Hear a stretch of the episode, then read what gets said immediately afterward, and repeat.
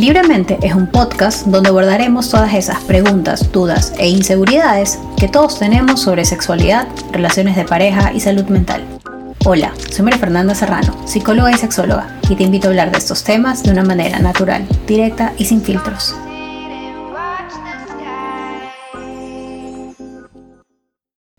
Hola a todos, bienvenidos al capítulo final de esta primera temporada de Libremente.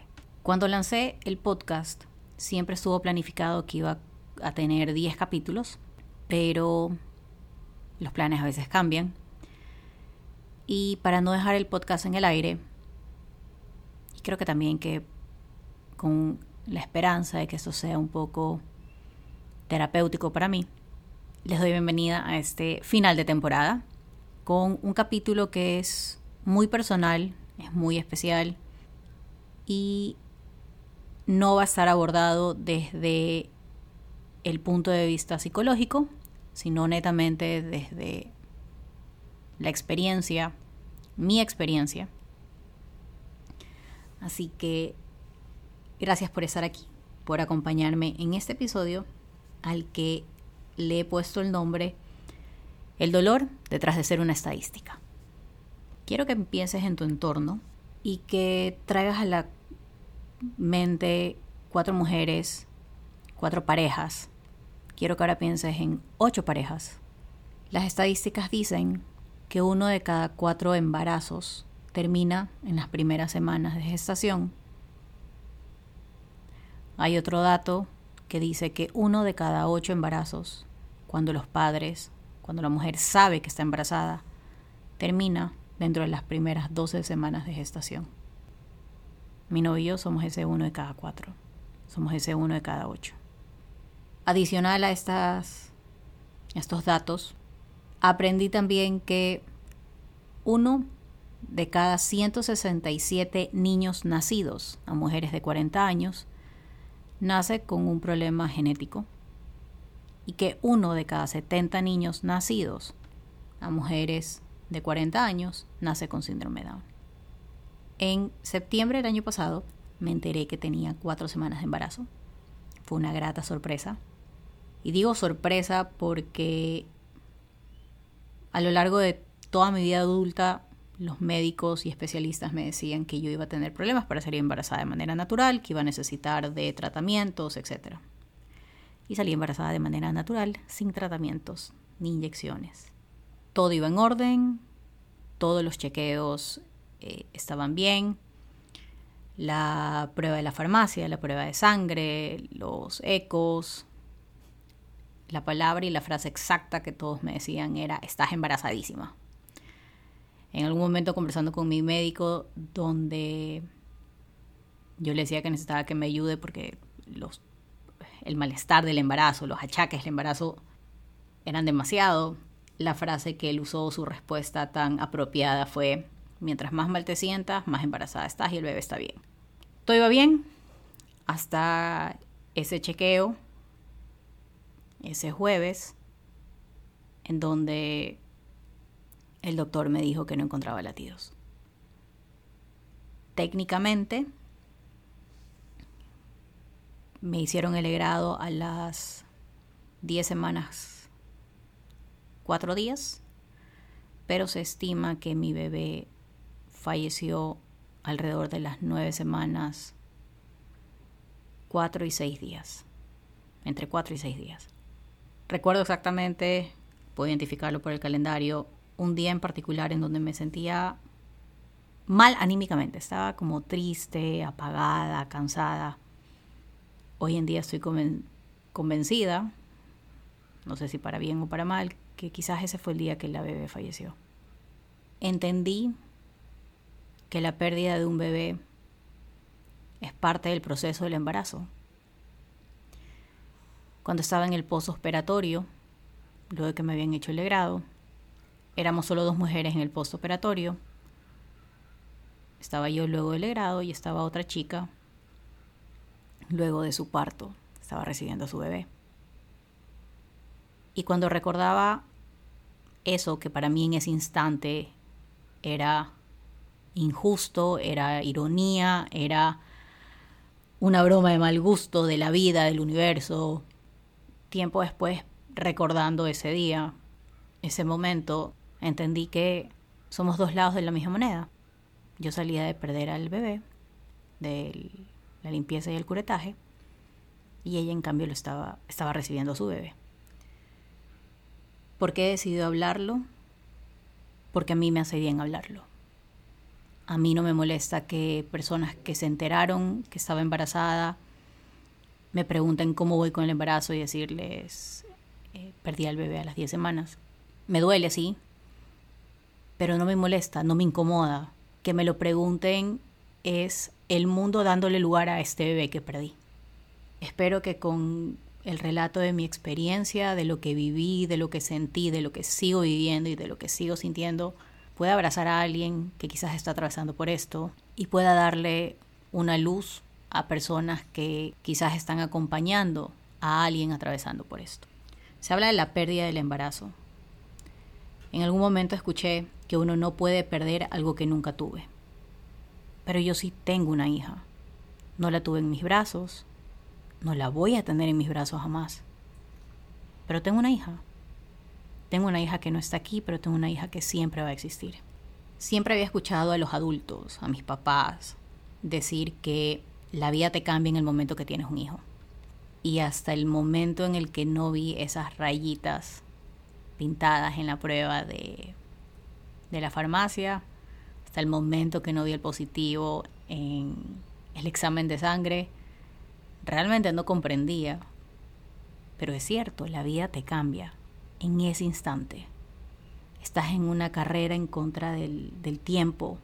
Tienes que pensar a planificar posibles nombres, la logística, dónde van a ser, cuál va a ser el cuarto, el coche, la temática del gender reveal, del baby shower, vas a querer un gender reveal y tantas cosas más. La ilusión no se espera que pasen 12 semanas, que es el tiempo que los médicos te dicen que corres mayor riesgo de vivir una pérdida. La ilusión no se espera, la ilusión está ahí. Este sentimiento de que ya eres mamá, de que estás cuidando y estás protegiendo a este ser, ya está ahí. Entiendo que para el mundo, la sociedad, las personas, el entorno, es completamente difícil comprender esto, porque es verdad. ¿De quién nos despedimos nosotros si no los conocimos? Lo único que vimos fue, fue una fotografía, una ecografía. ¿Cómo te despides de eso? Tengo una hija y la perdí. Tengo una hija que no voy a conocer. Tengo un modelo de coche elegido que nunca lo voy a poder usar con ella. Tengo una temática de baby shower que nunca va a ser celebrada para recibirla a ella. Tenemos muchísimos rituales de despedida, pero despedirnos de un embarazo que fue truncado es un poco más complejo. Es bastante más, más difícil hacerlo real, porque te ayudas por eh, un globo que sueltas en el aire, porque te ayudas de un dibujo, una carta. Pero al final del día no tienes una fecha de cumpleaños, no tienes, no tienes oficialmente una, fecha de despedida que marca el que se fue.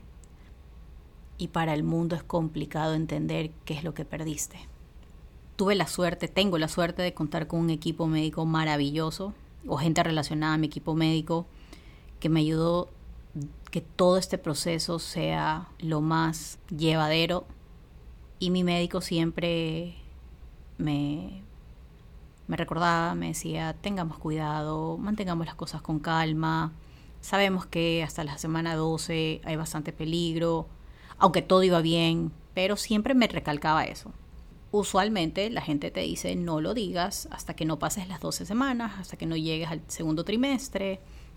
Y cuando lo contábamos, porque con mi enamorado decidimos eh, contarlo, sí a ratos veía esas caras de sorpresa de no te estás adelantando mucho. Pero luego de que ocurrió, luego de que perdí a la bebé, empecé a escuchar de otras personas que en cambio me decían, eh, que habían pasado por lo mismo, que habían perdido su bebé a la semana 14, a la semana 18, a la semana 20. Y me di cuenta que es una tranquilidad que nos damos, pero que pasar las 12 semanas no me garantizaba nada. Lo único que me ayudó fue a no sentirme tan sola. El proceso de un duelo hace que inevitablemente te sientas solo. En el caso de cómo nos, nos afectó a nosotros como pareja, nosotros somos una, eh, mantenemos una relación a distancia y físicamente no nos teníamos, nos acompañamos, nos seguimos acompañando muchísimo a lo largo de esto y te sientes igual solo, aunque tengas a la otra persona al lado, aunque yo sepa que él también está pasando y sintiendo lo mismo que yo, porque ya es muy propio el proceso del duelo, pero también viene el entorno, estar invitada a alguna cena, algún evento y no estar de ánimos de ir y tener que o sentir la necesidad de inventarte una excusa, eso a mí me hubiera costado más. Yo agradezco haber contado con el apoyo de mis amigas y mi familia que sabían que estaba pasando por esto, especialmente los primeros días que se hicieron presentes con visitas, con mensajes, de la, de la mejor manera que sabían cómo hacerlo, porque también la realidad es, ni uno sabe cómo pasar y cómo atravesar el duelo, ni los otros saben cómo acompañarte o qué decirte, porque al final del día, ¿qué se dice? Un libro que me recomendaron, que me ha ayudado bastante, se llama La cuna vacía. Da la siguiente sugerencia y dice, si no sabes qué decir, mantengamos una regla de oro, que es, en caso de muerte intrauterina, no digas o hagas nunca lo que no dirías o harías en caso de una muerte extrauterina. Me encantó esa regla porque creo que ayuda bastante. Conforme he ido leyendo el libro poco a poco, a veces me hace escalofríos recordar cosas que quizás yo dije en algún momento a una amiga que estaba pasando por esto. A veces las palabras sobran. Yo descubrí que me venía bien estar acompañada, sentir que había alguien a mi lado viendo el techo, que no siempre quería hablarlo y que cuando quería hablarlo lo único que esperaba es que la otra persona me escuche. Tenía, me daba pánico que me juzguen y ya les voy a explicar por qué más adelante. Pero realmente lo único que quería en ocasiones era ser escuchada, era poder hablar. No sé qué es lo que uno debería decir en esos momentos, qué es lo que uno no debería decir en esos momentos, porque al final es un proceso tan único, tan personal, que va a variar de persona a persona. Pero existen realidades, dolores, que envuelven o acompañan a lo largo de este proceso. Realidades y cosas que son feas. Yo le he llamado mi monstruito de la pérdida. Mi monstruito de la pérdida. Perder un bebé te hace estar en un estado de ánimo amargo como un limón. Te lleva luego a cuestionar lo que estás pensando y lo que estás sintiendo. Es un proceso que viene acompañado de muchísima culpa, muchísimas dudas, muchísimas preguntas sin respuestas. Y uno nunca sabe realmente cuándo te va a golpear esta ola que te va a revolcar. Hay días en que sientes que estás bien, que puedes sonreír, que puedes salir, que te puedes distraer y de repente abriste Instagram y viste la historia de alguien que estaba celebrando su baby shower con la misma temática que tú pensabas. Pones una película y sale un personaje con el nombre que tú estabas pensando ponerle al bebé. Las personas embarazadas o las noticias de embarazo te persiguen por todos lados y eso te cambia el ánimo completamente. Identifiqué mucho dolor mucha tristeza, mucha ira. Y cuando salen estos sentimientos salen recargados. Entonces, luego de experimentarlo, sentía culpa de haberme sentido así, de haber pensado eso. Y nuevamente, uno cree estar bien. Uno cree que está pasando por un mejor día y de repente algo ocurre, algo te dicen o algo ves y te das cuenta que no es así. una de las cosas que despertaba mi monstruito era el ¿cómo estás? Hola Maffer, ¿cómo estás? No podía con esas palabras, no podía con esa pregunta. Había momentos en que me escribían cómo estaba y lo único que pensaba es, bueno, ¿y cómo, ¿y cómo quieres que esté? ¿Cómo crees que estoy? Había otros momentos en que quería decirles, no tengo la menor idea. No sé, me siento bien, no sé, me siento mal, no sé si estoy triste, no sé si estoy bravo, no, no sé. ¿Cómo estoy? No sé. Y habían otras veces que este cómo estoy era la oportunidad perfecta para poder hablar y poder descargar, pero tenía miedo de que me juzguen al decir todo lo que quería decir en ese instante. Descubrí que un quisieras hablarlo valía más, pero nadie me preguntaba si quería hablarlo. Cuando me preguntaban cómo estaba, y yo respondía, aquí bien, trabajando. Y la persona me seguía la conversación. Yo entendía que estaba bien, que no querían tampoco escuchar cómo realmente estaba. Otra frase que levantaba el monstruito era, es bastante común, pasa todo el tiempo. A tal persona le pasó, a mí me pasó, pero mira, ya luego tuve a mis otros dos hijos, realmente eso lo único que me llevaba a pensar era, ok, eh, esa no es la frase que tú necesitas decirme en ese instante. Porque sabemos que hay muchas cosas que pasan, que se presentan, que se dan, pero tú no vas a visitar a alguien que tiene cáncer a decirle, ay sí, a tal persona también le dio. O sea, no. Y yo sé que no lo hacen desde las ganas de herirnos, como dije anteriormente, no sabemos cómo acompañar a alguien en este proceso. Él pasa todo el tiempo, es bastante común, no hace ni menos doloroso ni menos real por lo, lo que yo estaba pasando. Otra cosa, otro evento, otra situación que alimentaba a mi monstruito era los chequeos médicos o ir a los laboratorios a hacerme exámenes de sangre.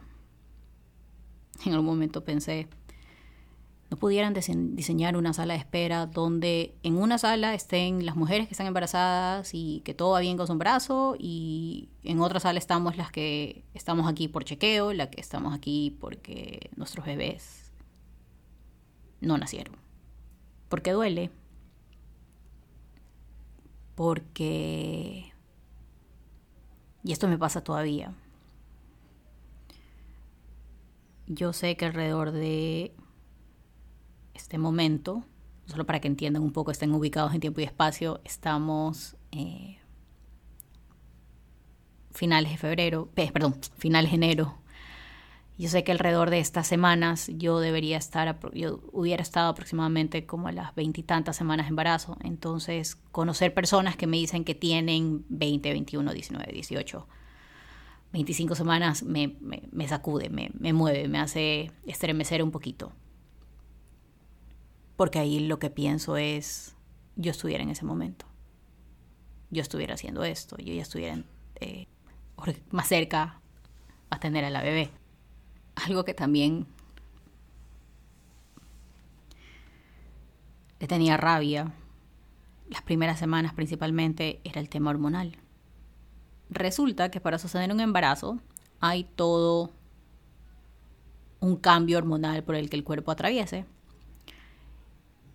pero luego todas esas hormonas que estaban alborotadas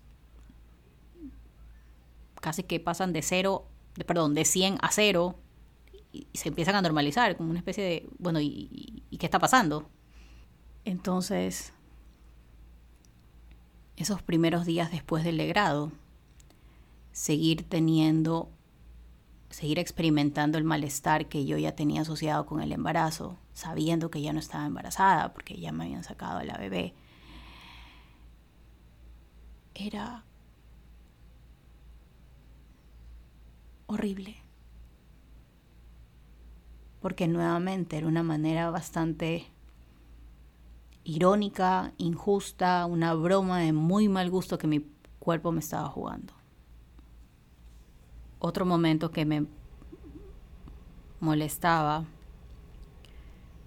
era el cuando el monstruito se levantaba. porque el monstruito venía, insisto, acompañado de todas estas emociones intensas, de todos estos pensamientos que eran dark and twisty. Y yo sabía que luego me iba a sentir mal, me iba a sentir mal, me iba a sentir culpable por haber pensado de esta, de esta u otra manera. No saber cómo organizarme, cómo poner en orden, cómo sentir todo esto. Tan solo sentirlo.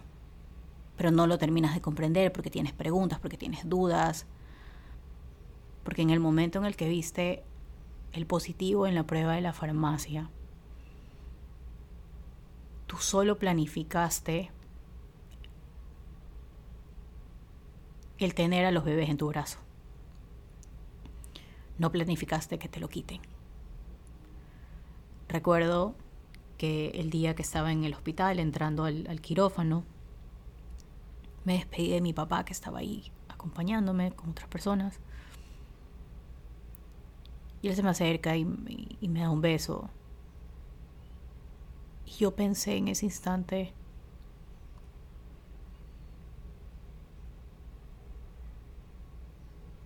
por favor no me dejes entrar que no quiero que me la quiten. No lo dije, pero lo pensé. Porque no estaba preparada para eso. Para eso no, lo, no me había planificado. Hay muchísimas frases que tenemos repasadas, el de lo siento mucho, siento mucho tu pérdida, que en esos momentos se sienten un poco un poco repetidas, un poco sin sentido. Cosas que me hubieran gustado escuchar en ese momento. Estoy aquí si necesitas hablarlo, solo te voy a escuchar. Quieres salir a tomar un café y conversar. Quieres tomarte una copita de vino y conversar. Te sientes con ánimos de hablar de eso. Realmente era, si soy completamente honesta, te sientes con ánimos de hablar de tu bebé. Que vengan y me digan no sé qué decirte.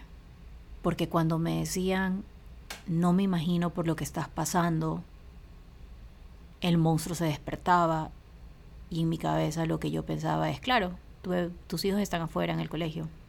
Entonces creo que hubiera preferido que me digan, no sé qué decirte. En todo este proceso he aprendido que hay que abrazar a ese monstruito, que hay que dejarlo salir, que hay que sentirlo, que está bien sentirse un poco dark and twisty, que está bien sentirse apagada, dolida, irracional en ocasiones, pero que no es necesario sentirse así sola. Aprendí, y con este mensaje quiero cerrar, aprendí que el perder un bebé es eso que sabemos que puede pasar, es una realidad que existe y que nadie la quiere para uno mismo. Aprendí que para mí mi miedo más grande no es que yo olvide a mi bebé, porque yo sé que no la voy a olvidar. Es que el mundo haga como si no existió siento que hay que normalizar hablar de las pérdidas intrauterinas, de las pérdidas durante el embarazo.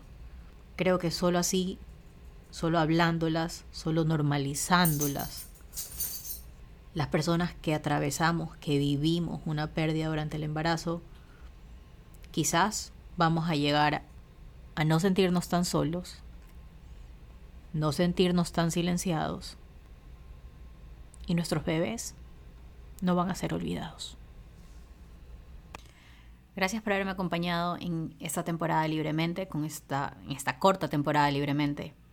Creo firmemente en la importancia de hablar sobre temas difíciles, sobre temas reales, no solo desde un aspecto psicológico, sino también desde la experiencia. Haberles compartido mi experiencia no ha sido fácil, pero como les dije en un principio, espero sinceramente que ayude a alguien.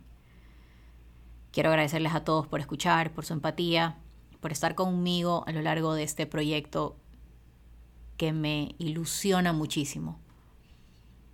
Les recuerdo que es sumamente importante cuidar de ustedes, cuidar de uno mismo y de las personas que nos rodean, especialmente en estos momentos por lo que estamos atravesando aquí en Ecuador. No tengan miedo de hablar abiertamente y libremente.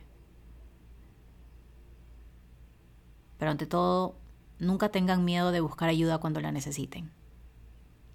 En Instagram les dejaré el nombre del libro que menciono y también mencionaré a psicólogas, colegas que se dedican a acompañar a mujeres y a parejas atravesando una pérdida perinatal. Nos vemos en el próximo temporada.